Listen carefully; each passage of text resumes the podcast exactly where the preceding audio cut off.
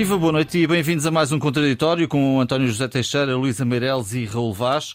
E para lá do futebol, outros temas merecem a nossa atenção, desde logo a mini remodelação do governo, com dois secretários de Estado na economia a saírem, João Neves e Rita Marques. Já tinha, entretanto, deixado o governo Miguel Alves, do cargo de secretário de Estado adjunto do Primeiro-Ministro. Não vamos voltar aqui a este caso, que é subejamente conhecido. Entram seis novos secretários de Estado, enfim, algumas trocas aqui. António Mendonça Mendes sai da Secretaria de Estado dos Assuntos Fiscais para o lugar de Miguel Alves, portanto, o lugar próximo de António Costa.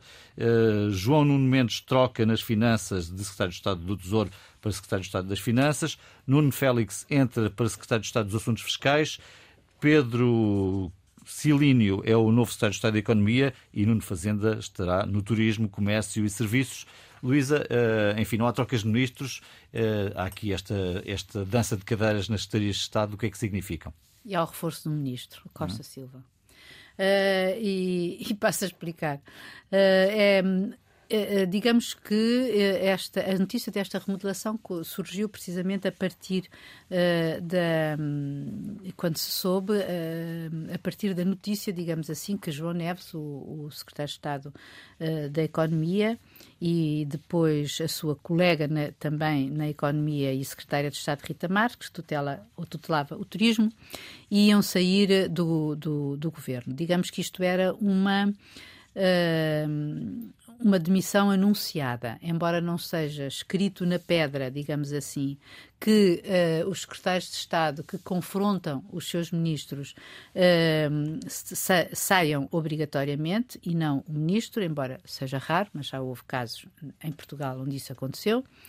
Um, a verdade é que nós sabemos que este caso remonta à célebre discussão do, da, do IRC, do IRC em que empresas. Costa Silva, o António Costa Silva, se manifestou a favor de uma aplicação de uma taxa transversal e no mesmo dia, estes dois secretários de Estado vieram a manifestar a sua discordância e depois, mesmo que tenham tido dado ali umas cambalhotas e dizer que eu não queria dizer bem aquilo que disse, uh, a verdade é que uh, disseram e deixaram Costa Silva numa posição bastante ingrata. Contra essa medida manifestaram-se também o próprio António Mendonça Mendes, que passa agora a secretário de Estado adjunto e que estava nas finanças, e Medina. Uhum. Mas, enfim, Medina é ministro, portanto, era, digamos que era ministro para ministro, e embora eu me lembro tenha sido feito num tom bastante arrogante e desagradável. Mas quer dizer, a crítica que fez a António Costa Silva. Mas voltando a este ponto, uh, fiquei bastante satisfeita que uh, António, uh, António Costa não tenha aberto mão do seu ministro António Costa Silva, que é um ministro, um dos poucos ministros neste governo onde que tem uma visão estratégica, ao ponto de António Costa o ter ido buscar, aliás, lhe ter encomendado, entre aspas, um plano estratégico para as reformas no âmbito do, do PRR, do Plano de Recuperação e Resiliência, e, um, e que, enfim, o faz quase pro bono, porque ele é um homem bem sucedido do ponto de vista empresarial. Eh, eh, do ponto de vista empresarial, com uma longa vida, com 70 anos, portanto, digamos que não era, eh, ele não era disto que ele precisava para, para se afirmar ou para fazer qualquer coisa, uh, uh, penso mesmo que foi uma, enfim, de serviço público, dar a sua, a sua contribuição, etc. E, portanto, acho, e é um, ele não fez só, ele não esteve só, uh, ele não, digamos que não ocasionou só essa polémica, depois uh, houve outras, uh, acho que tem muito a ver com o facto de que não é um político na sua, assim, no sentido estrito do termo, não habituado, digamos, a conviver dentro no âmbito do governo, onde existem muito mais coisas do que para além da sabedoria ou do savoir-faire técnico uhum. da, da, da do dossiês que tutelam e, portanto, fico muito satisfeita por ele ter-se mantido e pelos dois secretários de Estado uh, terem saído. Ao que se julga saber, isto era mesmo, como já disse, uma demissão anunciada, visto que uh, terá sido logo na altura, António Costa teria prometido, uh, enfim, para a Costa Silva para lhe dar tempo e, enfim, e resolver o resolver sobretudo o orçamento. Uh, com isto, reforça-se também Medina, que a quem re, regressa uma nova, uma outra Secretaria de Estado, tinha sido abolida na, na nova estrutura do governo, Uh, e, portanto, parece-me bem. Agora, uh, queria só fazer uma, uma nota sobre António Mendonça Mendes, que uh, vai substituir como tu disseste, Miguel Alves. Um, António Costa finalmente convenceu-se que aquele lugar é mesmo muito importante, ou seja, alguém que coordena os ministros em termos, nomeadamente, da comunicação pública e, e entre si. Uh, e.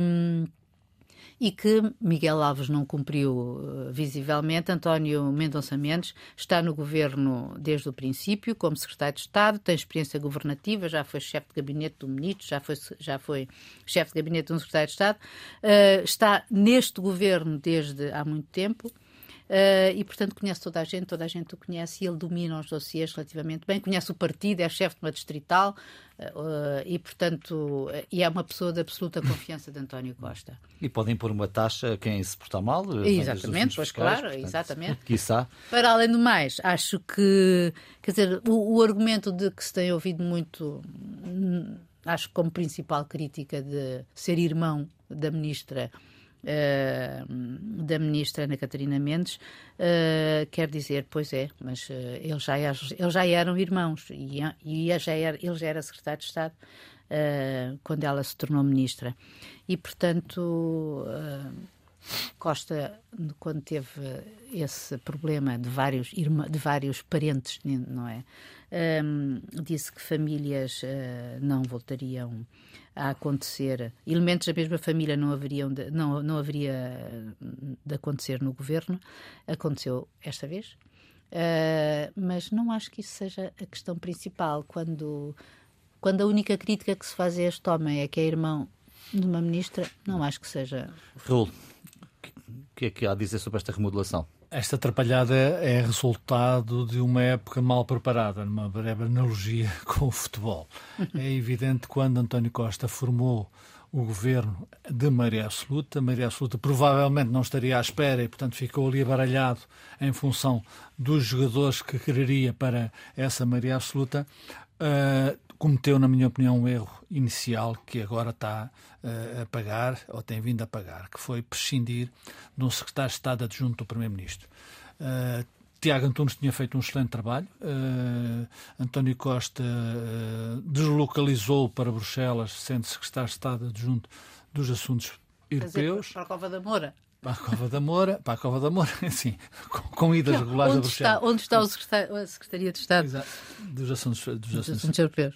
Era importante que houvesse que Tiago Antunes agarrasse os assuntos europeus, até porque são tutelados pelo Primeiro-Ministro numa fase muito interessante e uh, importante de relação de Bruxelas com, com, com, com os, seus, os seus países, nomeadamente em relação à guerra, mas ficou, optou por não ter secretário de Estado adjunto. Isso foi um erro clamoroso que, aliás, veio a reconhecer quando foi a desafiar Miguel Alves, o Presidente da Câmara de Caminha, que tinha trabalhado já com ele durante vários anos. O caso Miguel Alves eh, deu no que deu, não vale a pena aqui estar a, eh, a revisitar a história e agora reconhece uh, nesta época de defeso uh, que era preciso um secretário de Estado adjunto e foi buscar António Mendonça Mendes.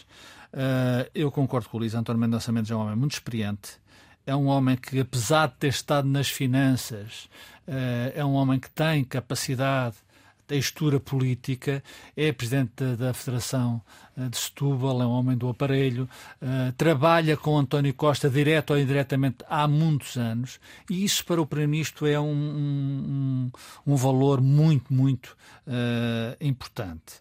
Foi, foi adjunto de, de Diogo Lacerda Machado, quando Diogo Lacerda Machado era secretário de Estado da Justiça, do Ministro da Justiça António Costa, no, no governo de Guterres, e portanto eu acho que está preparado para uh, colmatar essa falha que existia na equipa de António Costa. Mas é evidente que é um trabalho muito difícil coordenar todo este governo numa altura uh, também muito complicada a guerra, a inflação, a imprevisibilidade de questões financeiras e orçamentais.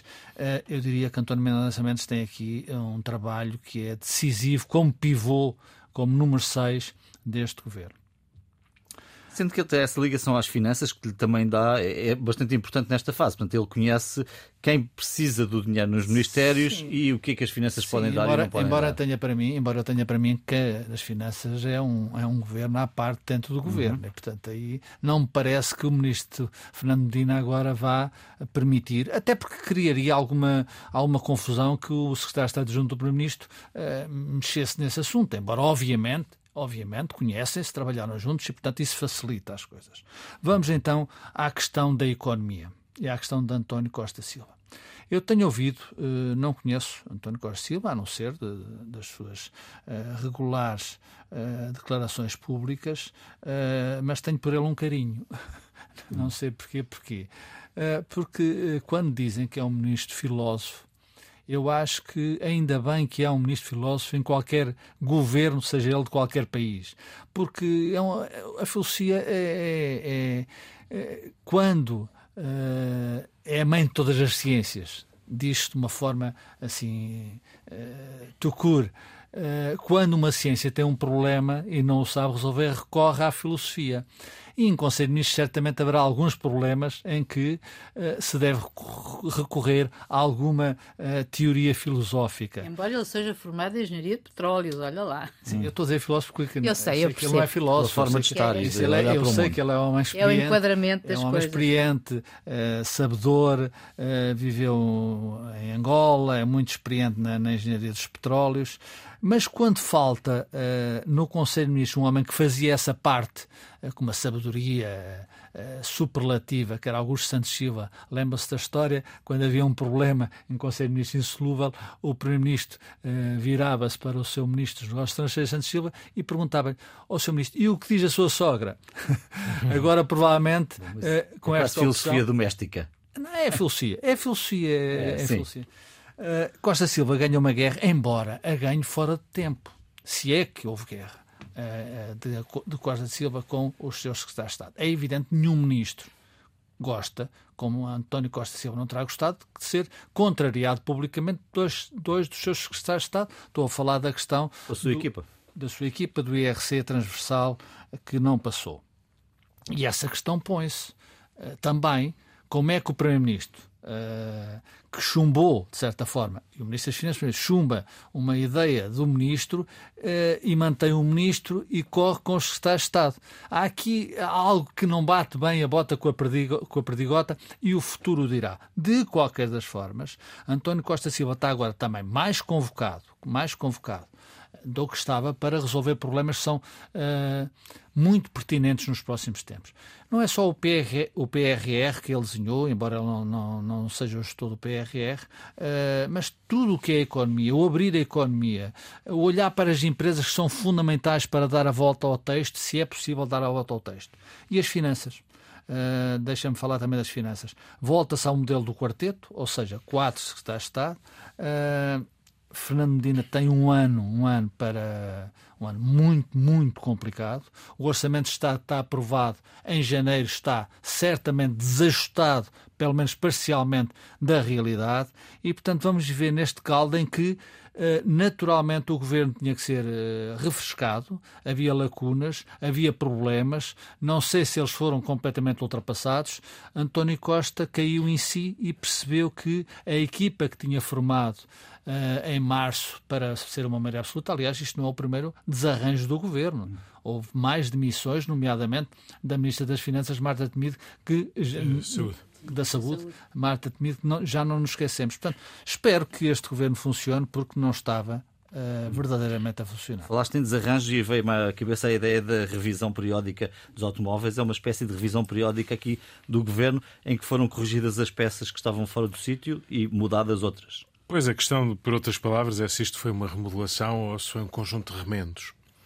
Eh, no caso do centro do governo, em relação a, primeiro, a ausência de alguém que eh, acompanhe o Primeiro-Ministro na coordenação política do governo, e depois a primeira tentativa de resolver essa, esse erro, já vamos na segunda tentativa. Portanto, a primeira foi resolver um problema que não havia ninguém que fizesse esse papel, e isso refletia-se na condução política do governo, ou pelo menos na coordenação política do governo.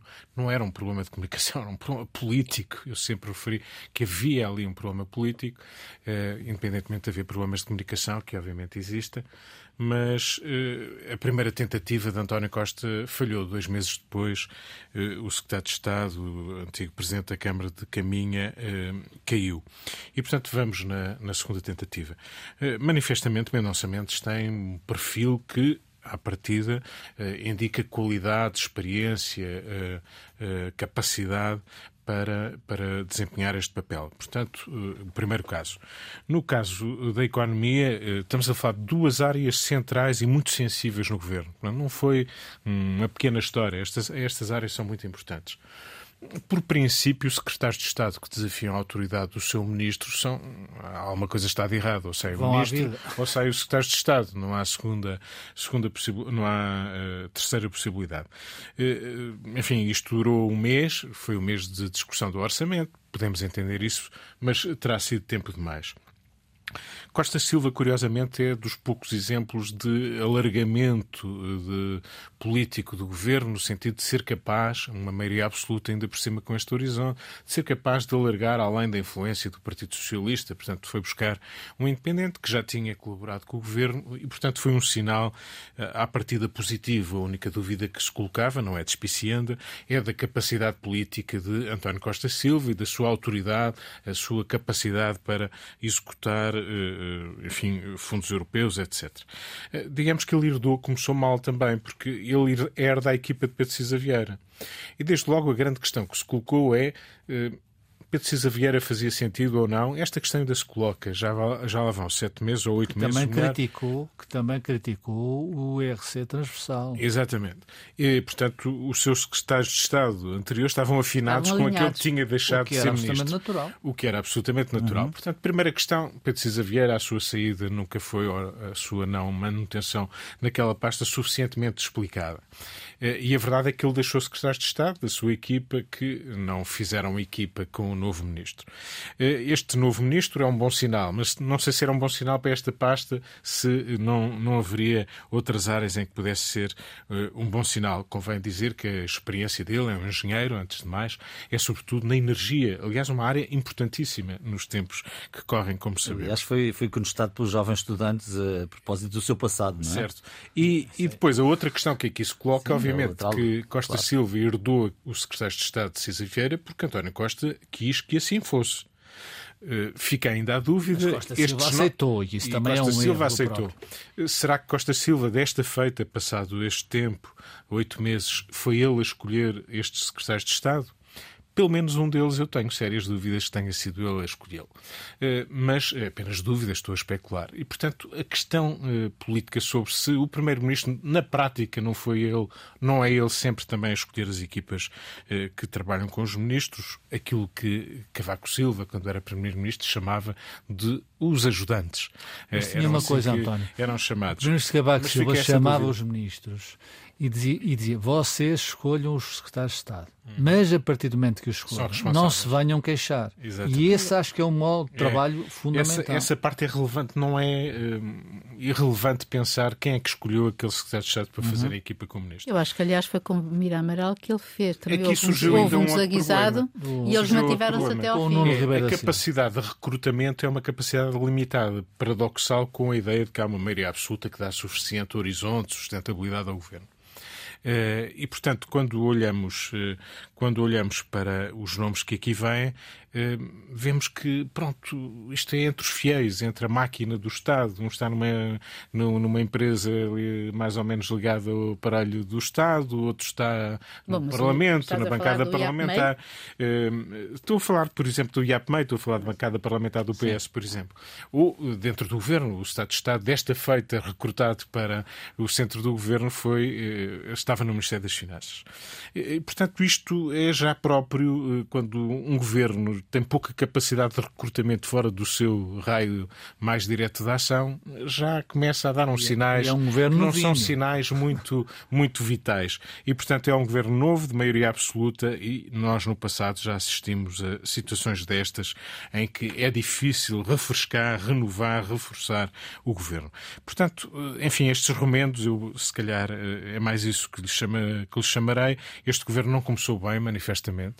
Eh, estes resultados, estas sete demissões em oito meses, é de facto, são de facto sinais de que as coisas não começaram bem. Eu diria que, para terminar, Há aqui uma questão, o Presidente da República chamou a atenção há uma semana para que é preciso fazer mais para, para evitar uma crise social profunda. Uhum. E, é preciso fazer mais a todos os níveis, os privados, o setor social e, obviamente, o Estado. E é isso que está aqui no horizonte. António Costa tem aqui, eh, de novo, depois da pandemia, também os efeitos, agora os efeitos da guerra, a possibilidade ou não de evitar uma grande e profunda crise social que possa acontecer no próximo ano. A economia no terceiro trimestre eh, cresceu 4,9%, a dívida pública baixou, são bons sinais.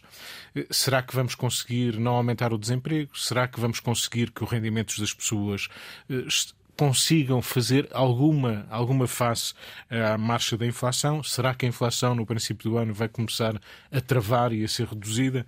Esse é o grande desafio. Será que os fundos europeus vão começar a ser aplicados eh, de uma forma mais eh, rápida? Ou eles estão, digamos, a, a ser muito devagarinho? Dos 10 mil milhões, nós fizemos chegar cerca de mil milhões aos destinatários.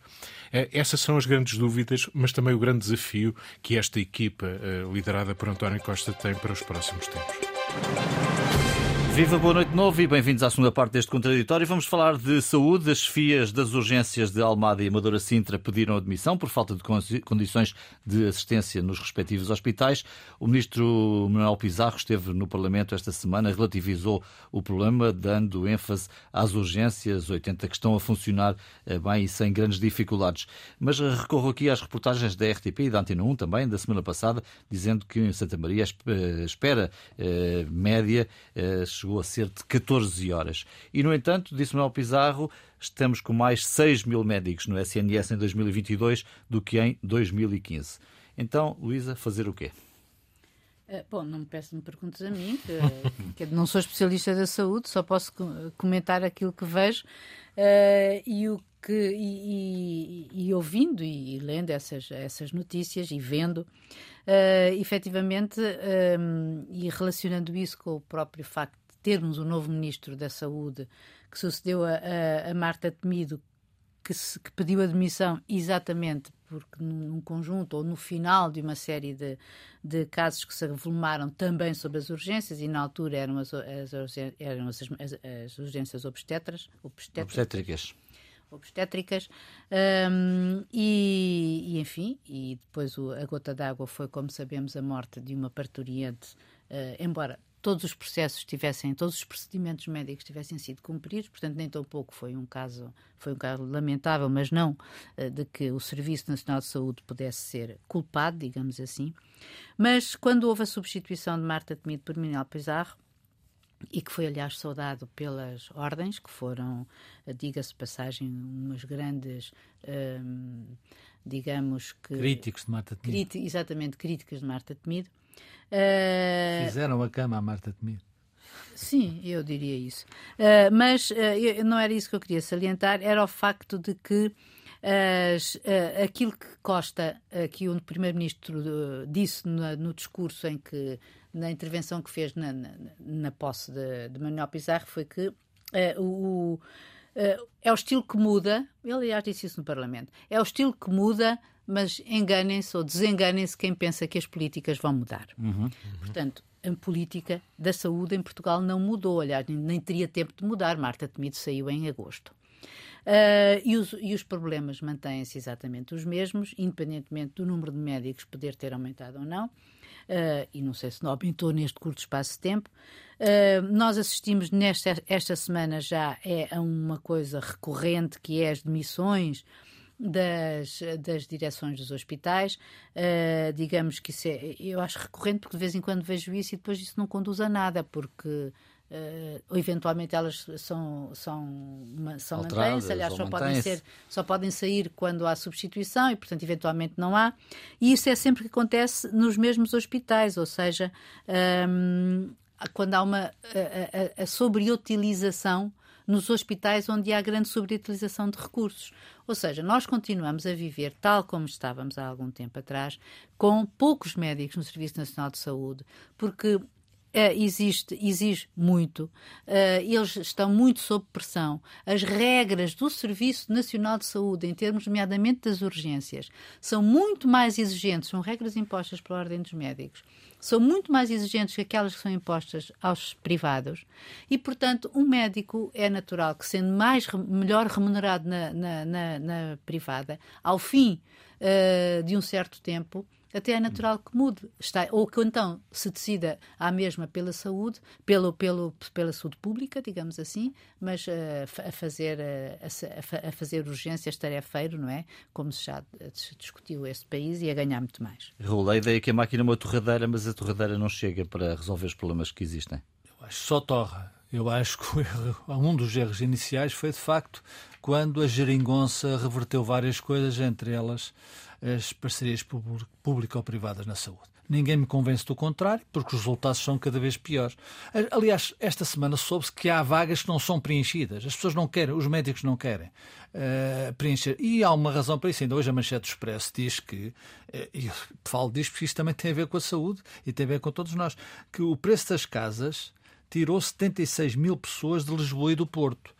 Este é um problema fundamental da sociedade portuguesa, a habitação.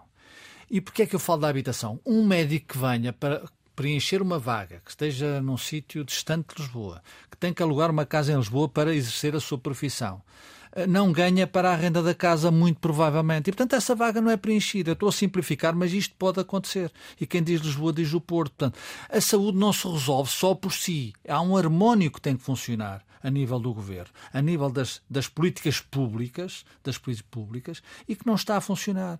Porque, porque repare, se continua, uh, o, o, o, ministro mudou, uh, há o CEO da saúde que está ainda a trabalhar, certamente, tem pouco tempo, esperemos que ele venha à luz do dia dizer quais são algumas das soluções, ninguém tem toda a solução. Há demissões nas direções, eh, aliás, houve uma demissão que me impressionou na direção de, do Hospital de Ponta Delgada, eh, nos Açores. É muito mais difícil preencher esse quadro, eh, porque vivemos numa ilha e ainda é mais difícil.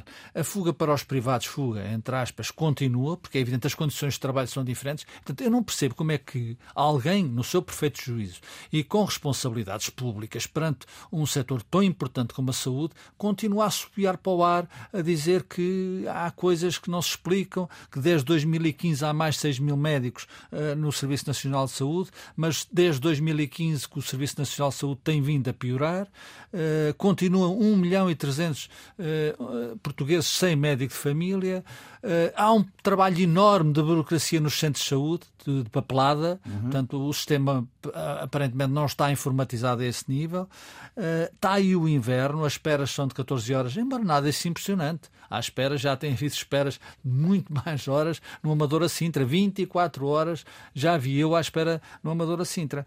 E, portanto, tudo isto é evidente tem que ser feito de uma forma enquadrada olhando para os problemas do país, e a saúde é um deles, olhando para o problema, eu tenho dito, de uma forma modesta aqui, a habitação é o grande problema deste país. Enquanto não se perceber isso, não se resolvem outros problemas. Eh, enquanto a habitação depois vai tocar também na educação, não é só o médico que não pode pagar a casa para vir exercer a sua profissão em Lisboa ou no Porto, é também o estudante que não pode estudar porque um quarto custa mais de 500 euros em Lisboa e no Porto. Portanto, enquanto isto não se encarar de frente de uma forma articulada, de uma forma articulada. Ora, aí está um grande desafio, a vários níveis, para, para o novo secretário de Estado adjunto do Primeiro-Ministro. Isto não tem solução. E enquanto não se perder o preconceito, que é um preconceito, de andarmos com esta questão que a esquerda introduziu na sociedade portuguesa, de que o setor privado é o demónio. O setor privado não é o demónio. Claro que o setor privado quer ganhar dinheiro, mas quem é que não quer ganhar dinheiro no setor privado? Isso é evidente, não, com certeza. Ou quem é que não quer ganhar dinheiro? Ou, ou quem é que, ou não, quer quem é que não quer ser bem pago? Ou quem é que não quer ser bem pago? Enquanto for assim, isto não passa da cepa torta. Não há novo ministro. E temo que não haja novo CEO da Saúde, o professor Fernando Araújo, que resolve esse problema. Esses são os preconceitos. Já agora deixa-me dizer-te, que esqueci-me de dizer, eu também não tenho nenhum preconceito, não tenho em relação a esta matéria nem a outras, mas também não tenho nenhum preconceito que uh, António Mendonça uh, Mendes. Mendes. seja uh, irmão da Ana Catarina Mendes em Conselho de Ministros. Isso não se avalia por laços familiares, avalia-se por competência e por resultados. E esses são, obviamente, muito bem escrutinados, desde que sejam bem escrutinados. António.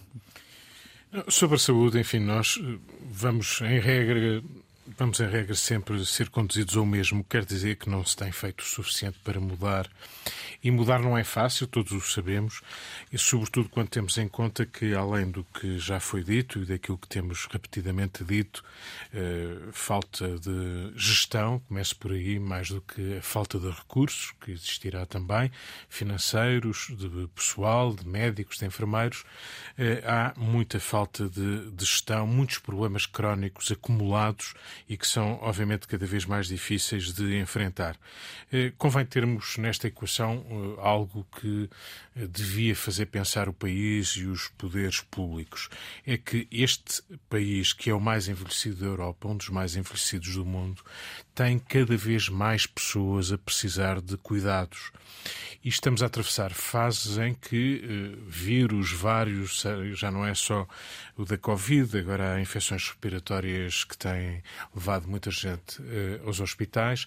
Temos notícias, uh, às vezes menos abundantes, mas de que países como os Estados Unidos têm hospitais a abarrotar. Esta semana mesmo na Alemanha, por causa das infecções respiratórias, a situação é idêntica, em Inglaterra idem, na Espanha idem. Eles têm os mesmos problemas, têm falta problemas, de médicos. Eles têm problemas semelhantes. Os nossos médicos eh, vão para o privado, nós falamos muito disso, mas também saem do país. Os nossos enfermeiros, sobretudo, saem do país até. São muito disputados. Hoje, uhum. estes profissionais, que demoram muito tempo a formar, são muito disputados. Qualquer erro que nós cometamos nesta área, por exemplo, nós reduzimos uh, as saídas para as especialidades médicas nos últimos anos.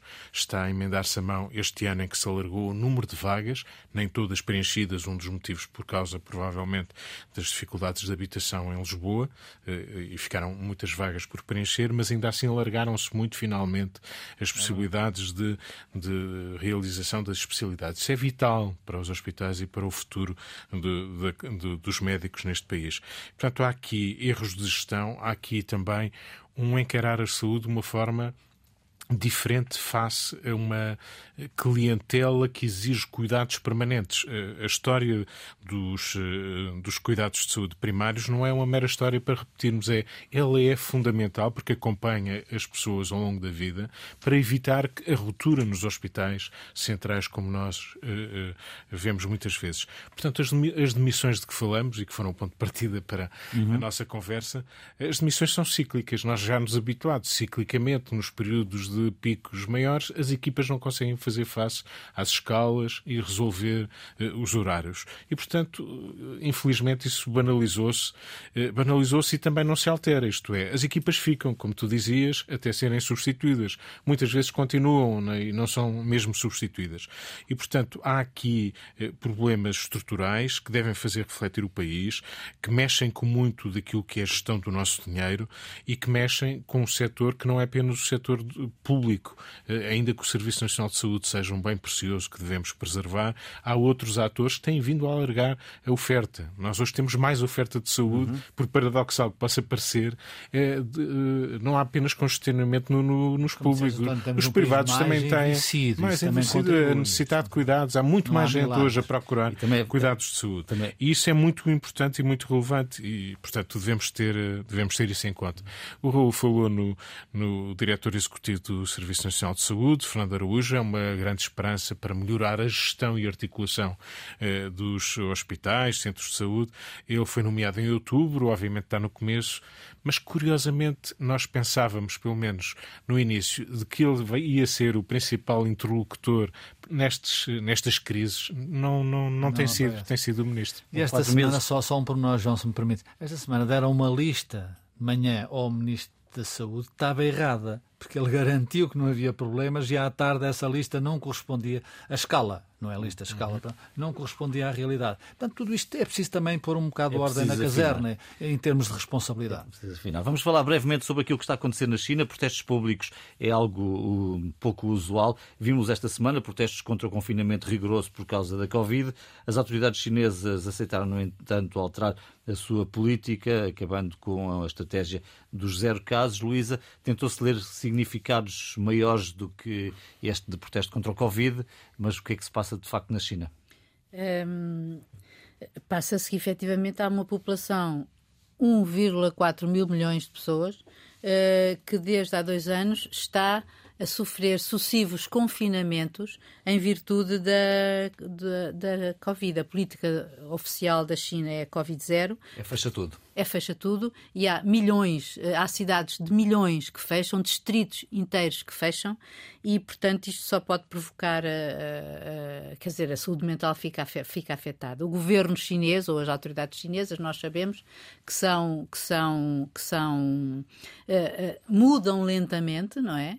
Uh, e, portanto, ouviram os protestos em 24 cidades, uh, provocados, aliás, por um incêndio em que matou 10 pessoas num edifício porque houve atrasos por causa da Covid. Há casos em que os bombeiros têm que ir fazer o teste da Covid antes de socorrer as pessoas, portanto, isto é dramático, mas uh, isto ao mesmo tempo é tão demencial que, vendo os números da Covid em, na China, repito, tem 1,4 mil milhões de pessoas.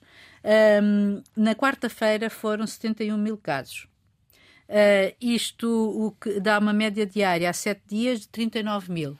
Portugal, que tem 10 milhões de habitantes, teve no seu pico em 27 de janeiro de 2022 6.700. 65.700. Uhum. Portanto, há aqui, na verdade, uma, um, uma esfera demencial nesta política. Há uma alteração clara do governo chinês. A política Covid-0 dura, como a Luísa disse, há cerca de dois anos. Uh, não funcionou. Uh, este pormenor, às vezes, há a gota d'água que faz transbordar o copo, este pormenor do incêndio, porque tem que se fazer o teste para ir apagar o incêndio, não faz nenhum sentido. E, portanto, esta, esta mudança é, na minha opinião, positiva. A China é a fábrica do mundo. Uh, a guerra que aí está com os Estados Unidos tem a ver com muita produção, nomeadamente semicondutores vai ser a guerra do futuro, a guerra no, no, sentido comercial e não só político do termo, e portanto eu penso que uh, Xi Jinping chegou à conclusão que é preciso uh, amenizar a política do Covid-0 e isso vai acontecer certamente. António? Bom, eh, além do que já foi dito, convém lembrar que a China tem grande dificuldade em vacinar, sobretudo os mais velhos, e isso é uma debilidade. Eh, vacinam as vacinas chinesas aparentemente são menos eficazes e o orgulho chinês não, não conduz à importação de vacinas uh, de outros países e, portanto, tudo isso criou também uma fragilidade, uh, não é apenas uma teimosia no Covid-0, os números enfim, é como a sondagem diz, valem o que valem. A China reconhece oficialmente, até agora, desde que existe a pandemia, apenas pouco mais de 5 mil mortos. Uhum. Eh, vamos acreditar que isso é verdade, vamos acreditar que também aqueles que dizem se houver um recuo eh, na, nas medidas draconianas das autoridades chinesas, teme-se que o número de mortes aumente eh, brutalmente na China, dada a vacinação não, não muito generalizada nos mais, eh, particularmente nos mais velhos e a menor eficácia das vacinas. Portanto, esta questão não é, não é fácil de gerir. Eh, o que se constata é que a política do Covid Covid zero está a despertar os limites da paciência chinesa e pode ser algo mais do que uma questão sanitária, como já estamos a notar. É a luta pela liberdade, é um problema também de sobrevivência. Convém lembrar, às vezes esquecemos, o grande motor da economia mundial chinês já lá vai. Este ano deve crescer cerca de 3%. A China, isto é impensável há uns anos. O desemprego está a crescer na China. Este é um problema social e político. E, portanto, ele não tem uma equação fácil. Há sinais, manifestamente sinais de recuo. O recuo é, é feito pelo lado sanitário. Já há autoridades que falam numa nova fase, uma fase mais humana. Vamos ver. E o mundo até tem com que se preocupar. A China é a fábrica do mundo, mas também consome, por exemplo, 40% dos automóveis que são fabricados no mundo. Bom, e o que fica por dizer, Luísa? Olha, ainda sobre a saúde, e confesso que foi um artigo que li hoje, na, aliás, é a abertura do Jornal Público, que me, que me chocou particularmente, que, que me chocou e eu vou explicar porquê. Uh, que é que, que, o título é As duas maiores maternidades do país são privadas, é as Lusíadas e a Luz, em Lisboa, portanto, em Lisboa e Val do Tejo. Uh, eles fizeram, portanto, eles já fazem 28% dos partos em Lisboa e Val do Tejo, Uh, mas, uh, embora obviamente o serviço, os, os, hospitais públicos continuem a fazer no seu conjunto mais partes, mas elas são as maiores maternidades uhum. em Lisboa e Val do Tejo.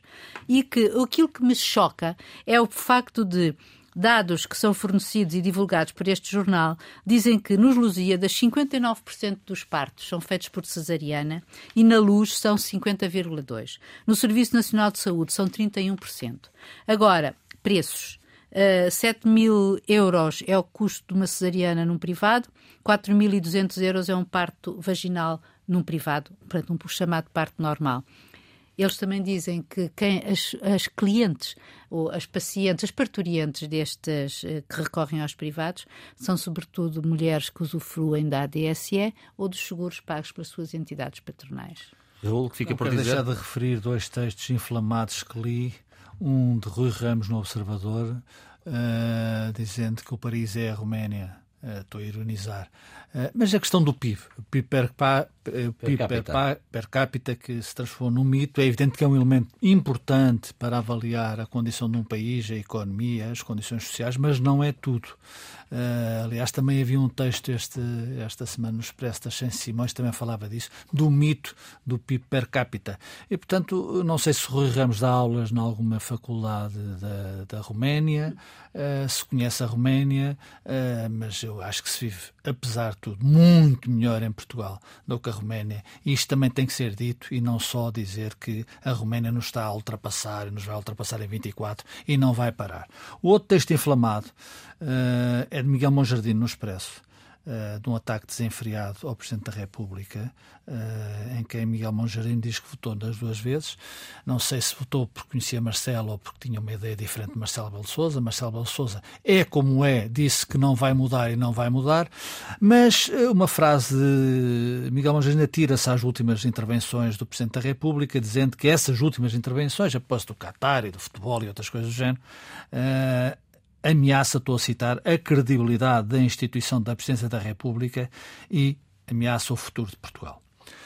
Isto é grave. Uh, Miguel Monjarim tem todo o direito de escrever e de pensar assim, mas eu acho que devia dar um passo em frente.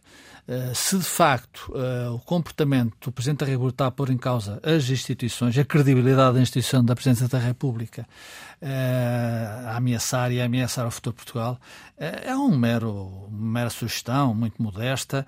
Eu acho que Miguel Monjardim e quem assim pensa, que há mais gente que assim pensa, deviam passar da, das palavras aos atos, provavelmente ou possivelmente promover um abaixo-assinado para que Marcelo Belo Souza resignasse ao seu cargo. Eh, porque não, não, é, não é assim que se prezam as instituições.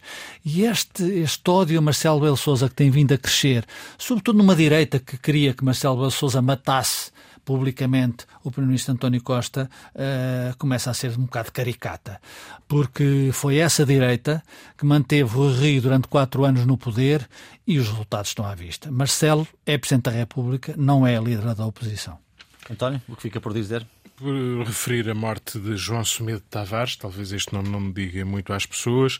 Ele ficou mais conhecido por Johnson, a Academia do Johnson foi uma, uma associação que ele criou e que fez um trabalho muito meritório. Uh, Johnson uh, falou, fez do exemplo da sua vida, uma vida que teve uh, muitos excessos e até crimes que o conduziram à cadeia.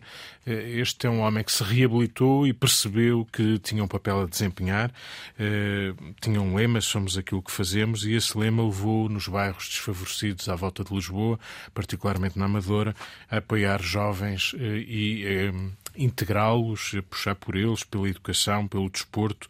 Ele era um, atleta praticante e também treinador de futsal. Fez um trabalho meritório ao longo da sua vida, aprendeu com os erros que cometeu e foi um exemplo para pessoas com dificuldades em integrar-se e que, porventura, são mais tentadas por algo que não fará delas pessoas melhores. E, portanto, fica aqui o exemplo de Johnson, um homem conhecido que fiquei a admirar. Deixa-me só dizer-te que ele, Johnson, quando saiu da, da cadeia, cadeia, foi trabalhar para a Lusa como motorista e foi da Lusa que ele depois saiu para fundar a sua academia. A Lusa só faz coisas boas. Fica aqui esse retrato Também. neste Também. final do contraditório e voltamos na próxima semana com um novo episódio. Até lá.